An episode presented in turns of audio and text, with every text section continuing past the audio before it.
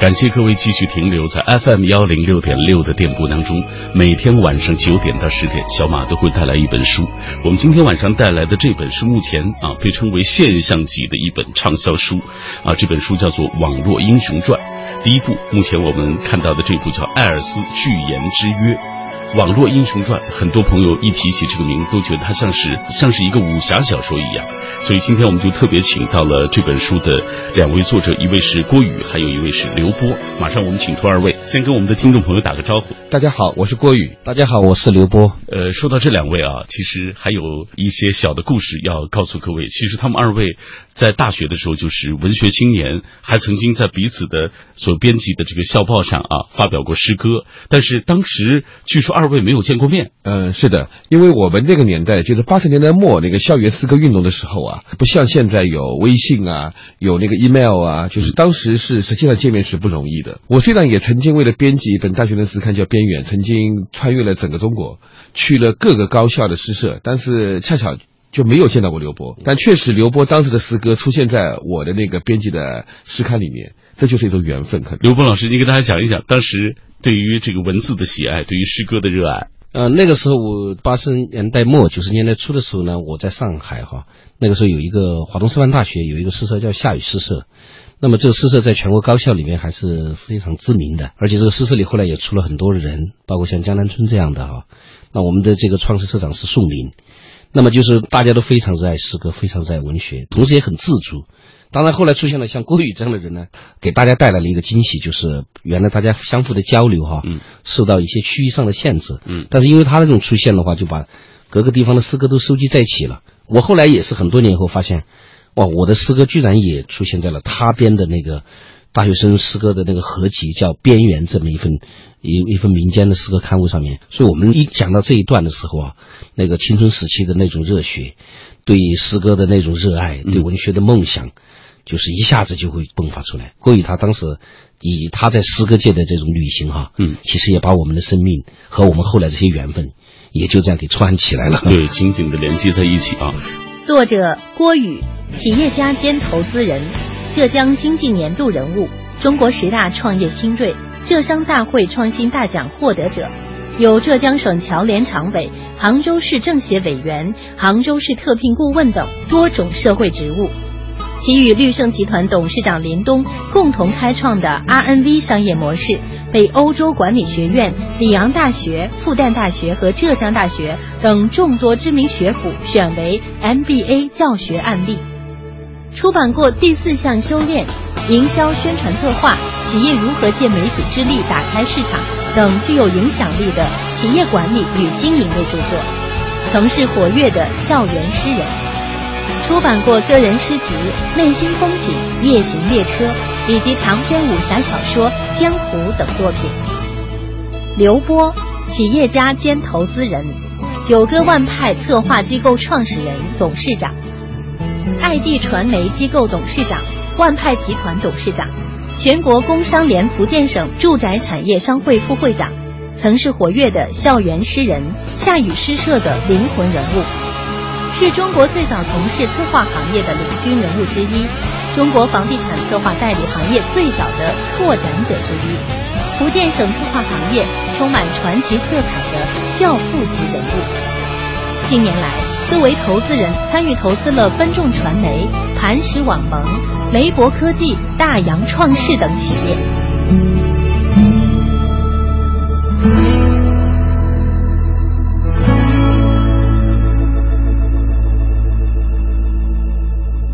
但是我很好奇，如今我们看到二位的头衔都是成功的商界精英啊，是企业家，是投资人，就是曾经在校园的时候，在年轻的时候，那么是一个文学青年，后来你们都投身了这个商界，当时是什么原因？郭总，嗯，可以这样讲吧，就说我呢比较巧，因为我是马云的师弟，我在大学毕业之后的我的第一份工作是记者，呃，也比较幸运，我其实是可能整个中国第一个报道马云的电视记者。在一九九五年的九月二十四号，我最近去查的那个资料，我当时做了整个中国关于马云创业的第一个报道，叫《中国黄页冲击波》第一到第四集。可以说是马云带我，就说走上了互联网创业这条道路。他是一个英语系的学生，我是一个中文系的学生。嗯本来我们跟创业都没有关系，但非常幸运，我们赶上了一个从信息革命就替代那个传统工业革命这么一个年代，在这个社会的巨变时期，就像我们这样一种平凡的，可能就是并没有专业知识的人，嗯但只要你有 idea 有梦想，你可能就能够去成功。所以我可能是误入商界，但我误入商界呢非常有意思，就是说我以前的对诗歌的这种创造力、想象力，恰恰在互联网当中变成了一种。商业模式的创新力，所以说呢，它形成了一种奇妙的组合。我误入商界，呃，反倒获得成功，这个可能对我来说都觉得是一件神奇的事情。呃，刘总，我们现在说起你们二位都是非常成功的这种呃商业的精英啊，但是为什么你看，事隔这么多年之后，就是曾经写诗，后来投身商界，但是这么多年过去，你们其实一直对文字都有敬畏，一直都在写啊、如今二位合著了这本，现在是被称为现象级的这本畅销书啊，这是什么样的原因？什么契机让你们又走到一起写这本书？就是我跟郭宇呢都比较幸运，就是说他可能比我还更顺利一些，嗯就是比较快的切入了中国非常黄金的一个行业，就是互联网这个行业。嗯我呢是在福建大概有十年的任教的经验，做老师的经验。那么从一个中学教师到后来到高校去教广告和营销，那么后来的话，因为这个缘故，呃，这个我可能也参与过十个以上的行业。那最终是在零一九九九年，我慢慢就专注在了房地产这个行业。嗯我也踩踩住了另外一个黄金行业，叫房地产行业。但我们两个人呢，在经过了自己的这个呃创业完了以后哈，在中国这个现有的这种社会里边实现了这个财务自由以后，我们再碰在一起的时候，我们有非常多的共同的这个话题。嗯其中一个非常重要的话题就是我们还有什么梦想没有实现。我们已经曾经实现过我们一些梦想，我们还有什么梦想没有实现？那最大的梦想还是觉得我们对诗歌和对文学的梦想，嗯，我们应该换一种方式继续去实现。所以我跟郭宇在杭州，在浙江大学附近的一个这个台湾人开的一家烤虾店吃烤虾的时候，两个人碰在一起，几乎是一瞬间，两个人像过电般的感觉。嗯，我觉得我们过去有些想做的事情没有能够完成它，可能由于种种的因缘。可是到了今天，我们觉得时代又向我们敞开了一个风口。这个风口就在于我们两个人觉得可以把我们在文学和诗歌方面的积累，通过我们在商界的这块的阅历，嗯然后聚焦在财经文学这个领域，好好的为中国当代的文学提供一个一个新的补充，嗯做出一个新的门类。嗯那同时呢，也用这种方式来记录在这个时代里边，这个在商界这块的行走、思考和这块的创造。所以我们想用这种方式来跟现在的年轻人进行对话，想为这个时代提供一个新的这个文本和激扬。正像二位所说的，就是商界是你们最熟悉的领域，而文字又是你们一直所比较喜欢的啊，所以通过这样的方式，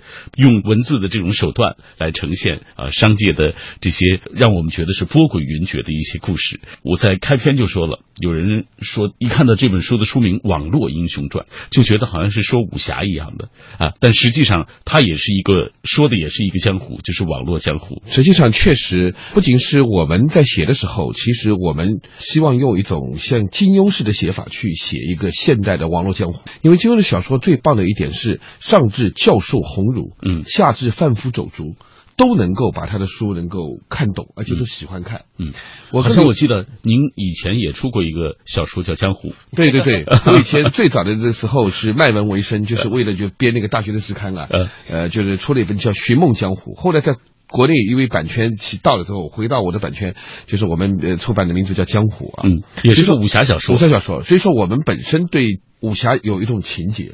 实际上呢，那样的为什么他们称之为武侠是那个就成人的童话嘛？是因为真正的江湖是不存在的，因为这早就是一个热兵器时代，不是冷兵器时代。嗯那么在现代社会，如果要成为有江湖的话，就是商场。而商场当中最让人激动人心的，当然是目前这样一个互联网的江湖。所以我跟刘波就希望用一种就是说金庸式的写法，去把这个江湖当中的故事能够展现出来。所以说我们写的东西当中，很多东西确实有一点像金庸，比如说他的人物的成长，他是从低手逐步走向高手，他总是在最绝境的时候，通过各种努力一步步走出绝境，走出一个绝境之后，他又会进入一个更深的绝境。确实做企业是一样的，跟人的修炼、内功修炼、成长是一样的。你往往是在公司小的时候，你碰到的问题这是小困难，你以为是大问题。嗯当你做的更大的时候，你才发现原来这个问题才是更严重的。嗯，总有更大的困难。困难困难，所以到了做到某一个阶段之后，都有那种致命的威胁出现。嗯，所以说呢，其实就像一个内功修炼成长的武侠高手一样。所以在这个过程当中，我们确实写出了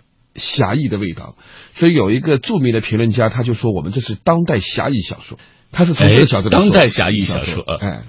所以说我们呢也很兴奋的是什么呢？我们写完之后呢，确确实实。年老的不同阶段的人都喜欢看我们的小说，嗯，包括刘波自己，他的一对双胞胎的女儿才十岁，他都能够津津有味的把这本小说读完，这就让我们两个觉得很欣慰。因为你要知道，以前我们写诗歌，那个时候的读者并不多，没错啊，那个时候写作都是非常个人式的，对，就是说我们只要让自己满足就可以了。但是我跟刘波都后来变成一个什么呢？我们两个人都是企业家，企业家实际上实际上另外有一个身份叫做产品经理人。做企业必须要做出一个好的产品，才能让人吸引。比如说雷军去做小米手机，嗯，微软去做了 Windows，它实际上是个产品。腾讯去做微信，它必须要把这个产品打磨的非常适合人性，它才能有更多的人喜欢。嗯，所以因为有了这样的感觉，他去做房地产的产品，我去做互联网的产品，我们就觉得我们做小说也是个产品。我们不能够像以前那种孤芳自赏的作家，嗯只让自己满意。我们希望有更多的人影响他们。我们要影响更多的人，嗯，我们要让这个互联网时代大家知道互联网是怎么回事，什么是互联网思维，互联网创业要注意什么，然后呢，这个时代当中的互联网创业英雄才是这个时代最可爱的人。所以说，我们就是以这样的目的去写，所以说呢，确实写出了一种侠的味道。嗯，《网络英雄传一：艾尔斯巨言之约》是一部以网络创业为主题的长篇商业实战小说，也是一部体现创业家精神及独特际遇的励志小说，被称为是中国首部移动互联网加创业实操手册，同时被誉为移动互联王国的《射雕英雄传》。世間是否似山最高？或者另有高处比天高？当下中国大众创业、万众创新的口号之下，创业已成为时代热潮。《网络英雄传一：艾尔斯巨言之约》将真实的创业历程、商业逻辑、商场生态及背后决策细节等实战内容，完美融入了一本类型小说，在其中极大程度地还原了作者多年的商场经验。使得本书在充满极强的文学阅读快感的同时，也兼具创业教程的工具性。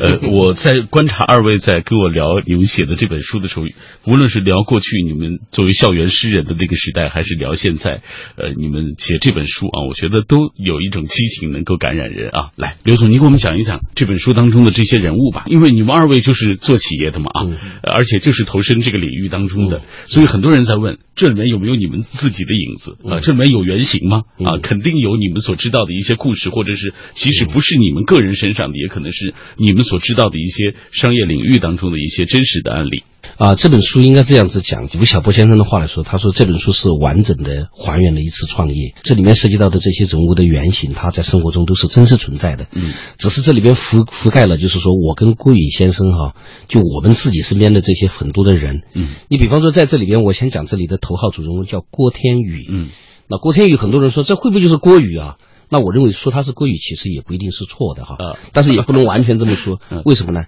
因为郭宇先生他有一个非常优秀的儿子叫郭天相。你看郭天相和郭天宇这个命名之间，你就可以看得出来，他应该如果说从年龄段的角度来说，他恰恰就是郭天相这一辈的人。嗯，但是这个郭天宇身上其实确实有大量的郭宇的影子的存在。只是我们把郭宇先生在这一部分的，尤其在互联网这一块的很多的这个原来的履历，我们抽出了这里边非常富有故事性的那一部分，嗯大量的放在了郭天宇的身上。那么这是里边的主人公。那么刘帅的存在的话，人家说，呃，你呃，这个是郭天宇，那么你是刘波，那么刘帅和刘帅的家族会不会跟我有对应关系？那其实也不是这么回事情。这个刘帅这个角度的角度来说的话，恰恰是我们自己身边，就是我跟郭宇身身边，我们有这样的朋友，就他那么的家族。就相对比较富足的家族。嗯，郭天宇完全是一个屌丝男，他通过逆袭最后成功，站上了整个事业创业的巅峰。嗯刘刘帅他是一个富二代。但他总是一个创，也是一个创二代，嗯，所以我们身边有很多富二代和创二代的，嗯，但是这个富二代、创二代有一个非常优秀的品质，他不是那种很跋扈的人，嗯，他不像我们平时所描述的富二代的那一堆的毛病，嗯，这个人是非常有胸怀。有包容心，嗯。但同时也非常有毅力的人，嗯。他最终也是很好的利用了他身边的一切的资源，嗯。很平顺的实现了创业的成功，而且在故在第一部书的结尾，他创办的企业和郭天宇创办的企业还成功的实现了合并，嗯。这里面这些故事都是有都是有原型的。嗯。还有这里面我们有一个非常重要的人物叫孙秋飞。孙秋飞在这里边的话，他是一位悲剧式的英雄，因为他在这个整个郭天宇和刘呃事业发展的中途哈，作为最重要的合伙人，他后来意外身亡，就有有我们其中一张叫惊闻噩耗。我的女儿在看完这书的时候问我说：“你跟郭颖叔叔为什么一定要让孙秋飞去死？就说这个这么好，这么有这么有思想，这么有天才的一个人，嗯有战略眼光的人，对整个事业发展这么重要的人，为什么一定要让他去死？我后来告诉我的女儿，不是要让他去死，而是在过去我们所整理出来的这份商业经验当中，我们身边就是发生过这样的人。嗯郭宇先生有，我也有，不一定是完全是合作伙伴，就是我们离我们身边最近的，对我们事业影响非常重要的人。嗯他确实有了这种很意外的事情，这样的事情让我们觉得命运是如此诡谲，成功是如此来之不易，那种震撼力哈。我们写完这个书，每每回到这个章节的时候，我们自己其都会心潮澎湃。所以像这样一个人物哈，像孙秋飞的故事，我们那个编审哈，在做完这读这个章节读了七遍，嗯，每遍看完都哭。那么这个故事看起来还不只是说我们所看到的故事，可能很多人一想到这种事情，就是我们身边那种天才早夭的故事，嗯往往让人无比震撼。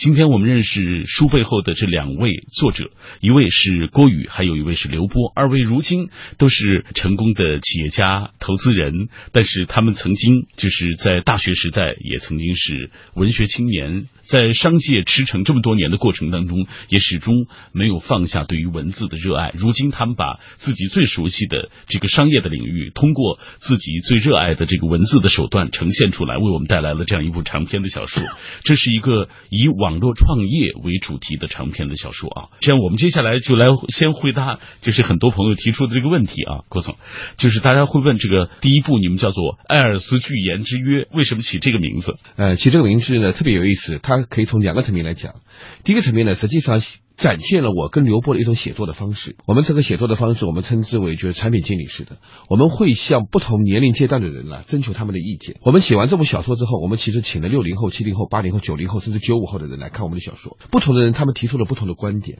一个好的文化产品最好是能够适应不同年龄阶段。其中九零后的人就提出，你们的小说怎么没有写到星座啊？或者这个书名怎么这么土啊？为什么呢？我们原来我们这个年龄阶段的人主要是讲的是血型，不想星座。好，我们两个人马上就把星座内容给加进去，让更多的九零后能够读得喜欢。嗯，那个标题最开始我跟刘波取的是叫《网络英雄》，六零后的人、七零后的人认为应该取名叫《网络英雄传》。嗯，因为他们是读了。社交英雄人长大的这一代，对，但是九零后的人觉得这个名字太土了。那么这这个过程当中，我们就去征求大家的意见。恰恰呢，我们在小说里头写到了一段我自己的亲身经历。我曾经开车穿越澳洲无人区，据说我是第一个穿越澳洲无人区的中国人。我穿越无人区的时候，就抵达了世界上一个非常震撼人的一个景点，叫艾尔斯巨岩。这个地方被称之为世界孤独的中心，它是一整块单独的岩石，九公里长的周长。它比一座山还要大，嗯一块一整块岩石，在一个荒漠的平平的一个那个地带，突然出现这么大个巨石，大家都认为这是一个奇迹，一定是来自天外。那么这个地方又被称为是孤独的中心，嗯你知道创业是一次行走在孤独的世界的一次勇敢者的旅行，所以它跟创业正好可以结合起来。关键我们在小说里呢有两次最重要的相约约定，都是在二十剧院约定的。所以说呢，有一个九二后的女孩呢，她就给我们建议。他说可以把这个名字取名叫《爱是巨言之约》。后来我们觉得特别贴切，而恰恰也是他说的这个名字呢，果然在后来我们电子版的发行当中发生，发现年轻人特别喜欢这个名字，因为这个名字很炫、很神秘、有宗教感，是大家想去了解。所以我后来我们觉得我们这种方式是对的，包括以后要拍成电影的话，九零后的人也会更喜欢这样的名字。嗯，所以我在读《网络英雄传》啊，艾尔斯巨岩之约的时候，我觉得它像是就是两个名字的这种嫁接啊。其实他把几种就是不同年龄的人都聚集在这本书之下了啊。这个刘总，我有一个问题啊，就刚才郭总特别说了，其实一个创业是孤独者的旅行啊，其实是一次不容易的事情。咱们就结合着主人公嗯的创业，他们刚开始投身这个互联网领域的这种创业，讲一讲就是这个创业当中他经历了哪些波折？呃，你们是不是自己也曾经经历过这样的波折？是这样子，呃，实际上《网络英雄传二世院之约》这本书呢，呃，主要写的是郭天宇的第二次创业。因为我们小说一开始的时候是写这个郭天宇第一次创业已经成功了，那么在这一创业成功完了之后，他要向他的未婚妻求婚，并且他要在那个时刻要这个展示，就是他和另外一个就孙秋飞的公司之间合并的那么一个一个盛况，结果发生了意外。就小说一开始的时候，就是在在一个辉煌的顶峰的时候，出现了这个就黑客攻击，导致了他整个系统崩溃。嗯，然后一下子坠入了这个深渊，然后这样子回溯过去的话，就是郭天宇一下子就陷入一个一个绝境里边。嗯这个绝境就是他自己创办的公司这个一下变得没有价值。绝绝望之下，他重走了这个艾斯巨岩，嗯这个穿越无人区的这么一个一个一个路路线。嗯我听懂了，您的意思是说，真实的创业也是这样，就是说，可能你从巅峰到谷底，嗯也许就是几个小时的这个时间，是是这样，就是这么这么波诡云谲的这是这么波诡云谲，对。嗯然后现在这个创业变得特别艰难，是因为是郭天宇的第二次创业，他的第一次创业其实非常的成功。嗯，他们从大学里的时候是天之骄子，那么他们原来也有过这种创业的这种事件，嗯，所以他的第一次创业很顺利，但他第二次创业遇到了极多的问题，嗯，所以在这个过程当中，你说创业会遇到哪些问题呢？那些重新发生的那一整套的事情，嗯，都跟第一次完全不一样。都打上了极为艰难的这种烙印。嗯比方说你在杭州城你要做一个这种呃在线旅游的这样的一个创业，嗯那么他首先还是要寻找到自己的商业模式。嗯他带着自己的商业模式，他要进行呃首先要进行融资，嗯天使轮的融资。嗯那么在这里边的话，他遇到了。呃，这个六十三次的这个这个融资失败，最终这会儿得到一笔神秘的投资，才启动了这个项目。可是，在这过程当中，不断的发生事情，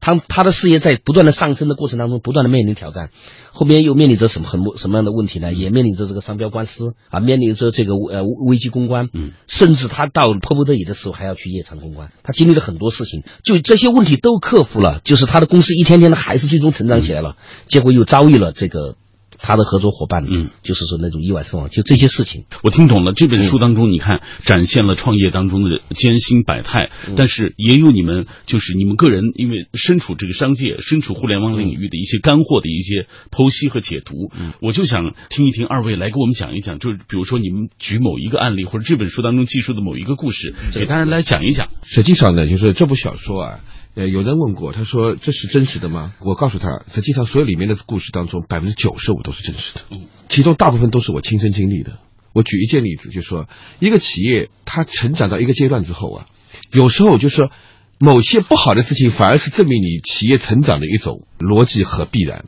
嗯比如说，一个企业如果没有做到一定的知名度的时候呢，微软公司不会来要你买正版的那个 license 的那个授权。一个企业，尤其互联网企业，没做到一定的知名度的话呢，黑客不会来攻击你。黑客攻击你，他都是有所目的的。如果你没有知名度，他不会来攻击你。我自己的企业真实的情况，在二零零七年被黑客就是严重的攻击，攻击到觉得整个企业要处于崩溃的状态。最后我向黑客妥协。实际上，谁来攻击我们呢？是做防火墙的企业。他防火墙的企业攻击你，最后他卖给你防火墙。最后呢，这件事情呢，因为这个这几个人太贪了。他们就说是那个又去攻击了其他几家公司，像北京的完美时空、联众公司。最后我们这几家企业全部报报案了。最后在二零零七年发生了中国很轰动的一件事情，就是说，因为他攻击我们这个人，是第一个因为黑客攻击而被判刑的，叫做互联网破坏互联网信息罪。我们在小说里面把真实的这个事情放进去，注意这是完全真实的故事。其实刚才刘总讲到的那个孙秋飞之死，就是我的一个合作伙伴真实的意外死亡，甚至我们小说里写到的一个精神导师。一个杭州净慈寺的一个方丈，这个精神导师，实际上他在哎德明法师，他在十六年前是一个杀人犯，然后他被抓起来了。这些故事都是完全真实的，所以说呢，就说我们真的是把自己我跟刘波自己的人生啊融入到这里面。为什么这部小说那么精彩，那么多的人喜欢看？呃，在呃网络上的点击率那么高，包括纸书发行之后的发行量那么大，都是因为真实感人，它符合这个时代。我觉得我跟刘波是真正把握住了这个时代的脉搏，就包括我们写的是创业。当我们写完这个创业之后，我们是没有功力的去写，突然发现。李克强总理在谈创业，现在大众创业万众创新了，我们成了中国第一部创业小说。所以说，可能也是因为我们是真实的去展现自己，才有机会去把握这个时代的脉搏。嗯，但是真实的展现这个过程当中，去比如说真实的案例或者真实的这个商业江湖的这个。呃，所谓波诡云谲的这个状态，要还原成文字，其实不是一件容易的事情。是的，这是不是一件容易的事情？那我们呢是把这些素材呢，就是说这个把它提炼出来完了之后哈，按照我们所设计的这个大的故事框架去推演它的时候，就像沙盘推演这样往前推演的时候，这些人物都带着不断的带着一些戏剧在突破。我们举个例子哈，像我们这个小说里本来的第一主人公是一位女神，叫赵敏。你看这个名字也恰恰是金庸的小说里边的一位一位女性。我跟郭毅两个人曾经。做过对比，说，哎，我们调查一下，大家最喜欢的女性就是金庸的武侠小说里是谁？最后我们发现赵敏好像是呼声最高的一个，那我们就干脆把我们的女主人公叫做赵敏。但是这本小说在写作的进程当中，由于写到这个二次创业，郭天宇他经历了非常多的艰难的事情，而陪伴他的那个女生叫卓一，而他的那个当时郭天宇呢，是因为自己事业在地质事务做完了之后，不想让他自己原来所爱的那个心中那个女性哈，因为他的这种。倒运哈，也同样进入生活的艰难的境地，所以远离了他。这样子两个人就脱开了距离，就拉开了。那么这样子的话，陪伴在他身边的反而是这一个屌丝女，用今天的话叫做叫卓一啊，这也是一个非常名名校的学生，但是他也非常努力，也非常爱男男主人公。结果在这个故事的发展过程当中，你看原来的第一女主角。嗯，变成了第二女主角。嗯，第二女主角变成了第一女主角。卓一最后在整个小说的发展呢和我们不断的完成的过程当中，她也从另外一个角度来说，她也是位女英雄。她在女生当中，她是非常有眼光、敢爱敢恨，嗯，而且也非常有胆识，也非常有上进心和拼劲儿。这个呢，就是说跟我们原来最早的预想还是有一些，就是小说剧情的设计的预想是有一些突破的，但是大框架没有。大框架还是按照我们原来所设想的那样，然后所里边所填充的这些故事，刚才郭宇说了，这些故事确确实实是生活中真实的故事，嗯，因为非常真实，所以我们在写它的时候会特别触目惊心，聊起它的时候，确实就是非常会感人至深。而有同样阅历的人在读到这些东西的时候，他们都感同身受，嗯，就极为震撼。所以，就是我在看这本书的过程当中，我发现这本书它其实适合企业家来读、创业者来读，也适合普通的读者。他可能不是做创业的啊，他也也来读，因为他读故事的这种跌宕起伏就够了。命运诡谲，从巅峰到谷底，可能只要几个小时。创业维艰，从世界孤独的中心行走，逐渐蜕变。网络英雄传一《艾尔斯巨岩之约》是一部互联网创业小说，围绕郭天宇、孙秋飞、刘帅等几个年轻的创业者，讲述了一个起伏跌宕、现实还原度非常高的创业故事。从项目确立到商业模式的提炼与精进，从政商关系及商业生态与逻辑，本书写尽了创业艰辛与其中百态。各种极具干货性的继续、剖析与解读，堪称一部创业宝典。大众创业、万众创新的口号之下，创业成为国家政策，更是年轻人的情怀与梦想。与此对应，本书即是时代热潮之下一部异常精彩的创业史，也是书中几个年轻人命运沉浮之下的成长史。他几乎写尽了创业的方方面面，更写了人与人性。无论你是创业者、企业家，还是普通读者，相信这本小说都会让你有所启发，有所品味。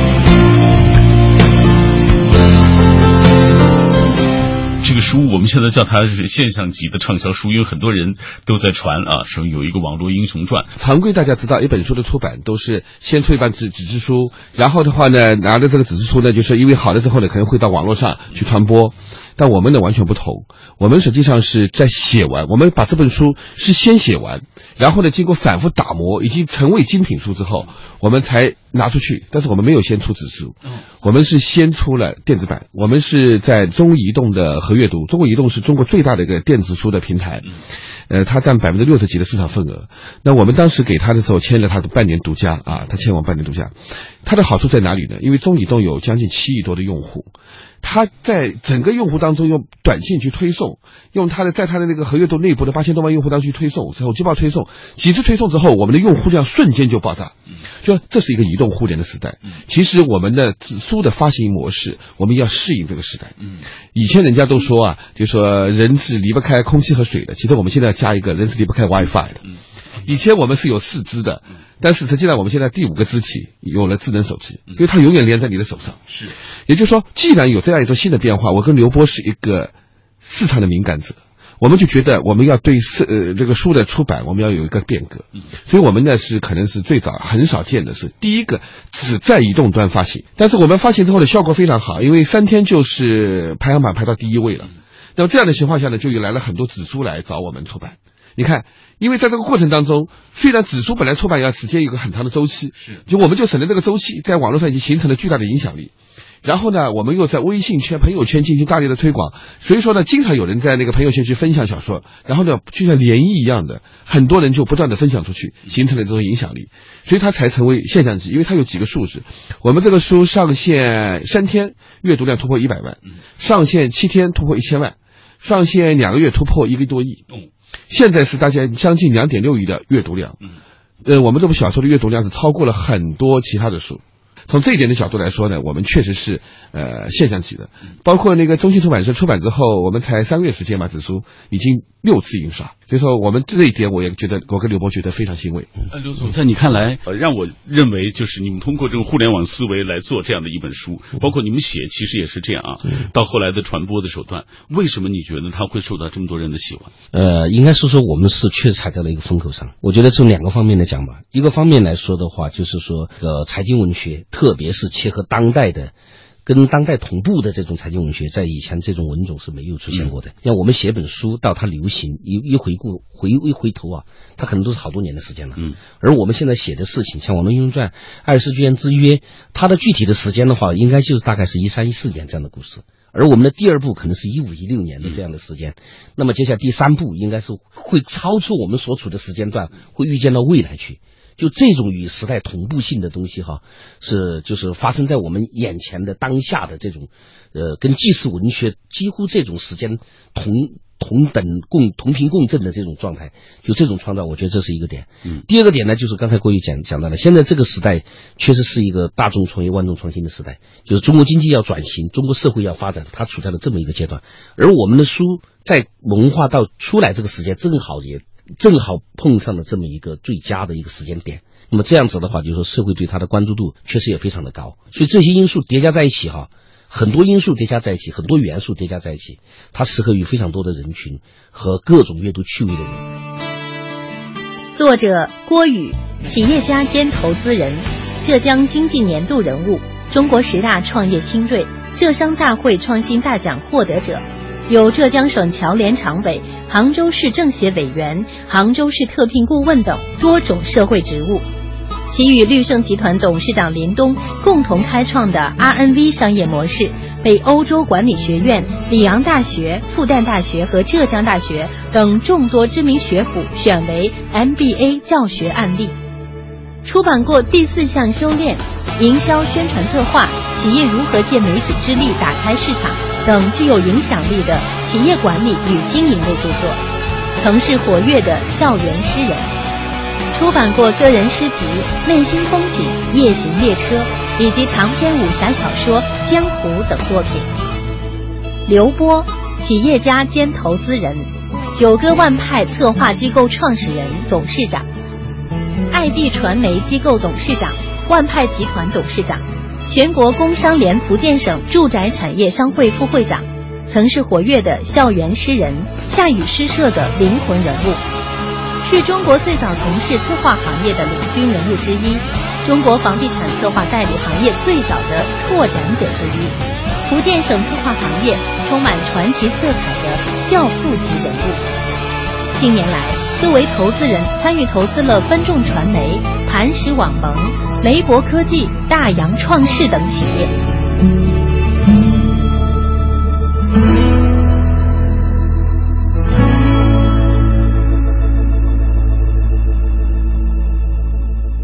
刚才呃，刘总他其实也提到了第二部的情况啊，现在给我们讲一讲第二部的情况吧，因为肯定也很快就会跟读者见面。好的，其实我跟刘波在写的时候本身就有规划，我们是一个三部的系列。所以说呢，我们第一部结束的时候是一个开放式的结局，嗯，第一部的结局是并没有完全的展现给大家，就是还有很多悬念，大家是没有解决的，嗯，他们就希望看第二部，因为我们也很清楚，当代的文艺作品。文化创意产业产品可以向美国的像按季播出的的产品去学习，嗯。它一个呢可以拉长它的那个生命周期，第二个呢也影响它反过来影响它的那个就是读者的那个跟踪期啊，这样的话呢就是说它的这个产品的文化价值就会做得更大。那么我跟刘波呢实际上就是早就已经在第一部写完之后我们就开始规划第二部，呃现在的话呢我们可以说我们已经完成了大概百分之四十左右的写作，我们希望这部小说的第二部能够在今年的六月十八号。因为我们是在二零一五年的六月十八号发行了第一部的电子版，现在的话呢，我们希望能在二零一六年的六月十八号，呃，发行第二部。但是呢，困难很大，因为一部小说要把它打造成精品啊，需要一个过程。嗯我们现在已经是不吃不睡啊，我跟刘波两个人都胖了十几斤啊。原来我们两个人都是一个运非常喜欢运动的，我经常去打高尔夫，但是这一一年来我就打了三场球，没有时间打，胖了十八斤。但是我们觉得这个代价是值得的。我希望刘总可以告诉你，我们还有一个其他的会在之前推出的更惊喜的小说给大家。嗯，刚才顾先生让我说的那个事儿是什么事呢？实际上我们有一份特别的礼物是为我们网银的呃那个呃这粉丝们准备的，就是我们在去年的话，就是有很多出版社跟我们接触，那其中的话也有很多粉丝给我们反馈。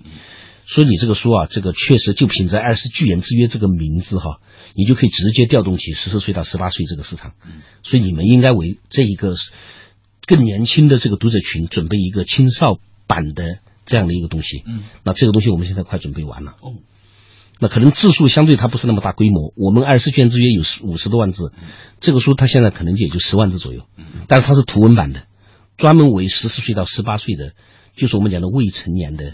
少年的、青少年的这个阶层准备的一个图文版的这个这个出版物，我们我们也经即将在近期吧，因为我想应该在三月份左右发布，开始正式发布这个书。这个书已经写完了。呃，我最后一个问题其实是问二位啊，就是我在观察你们你们俩的时候，发现你们俩其实个性都还蛮强的，都有自己的主见。然后呢，你们又都这个身处在这个这个所谓创业的这个领域当中啊，然后你们肯定有各各自的这个个性。在这本书的写作的过程当中，比如说人物的这种故事的架构，人物的这个设定。包括这些案例，包括他们经历过怎样的一些故事，这个你们二位有没有一个有没有一些争论？嗯，争论肯定是有，但是我们两个人有一点特别好的一点，就是说可能真的面红耳赤，但我们一定会两个人会得出一个结论的这样一种合作伙伴。所以说呢，我们在这个写作过程当中呢，第一步的话呢，因为是互联网嘛，所以说可能为我我为主一点，他为辅一点。但是第二步的话，商战呢，我们又让那个刘波兄，他就会为主一点，我为辅一点。所以我们两个人呢，就是经常把自己的主次位置摆得非常好。合作一定是要有这样的一种互相可以能够容纳的这种心胸，才能把合作做好。尤其是文化产品的创作，这里面有一个特别的东西，我觉得我们做得好的是什么呢？小说文化产品其实是很多人认为是个人的，但实际上我们做的产业都是团队的。我一向认为团队的能力一定是比个人能力要强，所以我认为我跟刘波正在做的事情实际上是一个团队的一件事情。我们不仅是写要写四部小说，我们未来还要写做一个平台，所以我们实际上未来可能还要聘请签约一些作家，不一定以前以后的作品都是我们写的。所以说，我们面临的是现在的问题，您的问题是我们怎么样来合作写小说？没错啊。以后我们可能是要怎么样来做一个平台，写各种财经小说？因为我们的野心是希望我们两个成立那家公司是成为中国的财经小说的策源地，给未来的财经电影、财经游戏、财经电视剧去供货。因为中国以前缺乏这样财经的内容，嗯，而我们有能力去供货。这是我们的野心和想法。嗯，我今天真是大开了眼界啊！因为一本书，一本纸质书，其实通过互联网的这种运作，有可能我们看到各种各样的这种版本，或者各种各样的艺术形式的这种表达啊。好，品味书香，呃，我们今天为大家带来的就是呃现象级畅销书《网络英雄传》的第一部啊，《艾尔斯巨言之约》。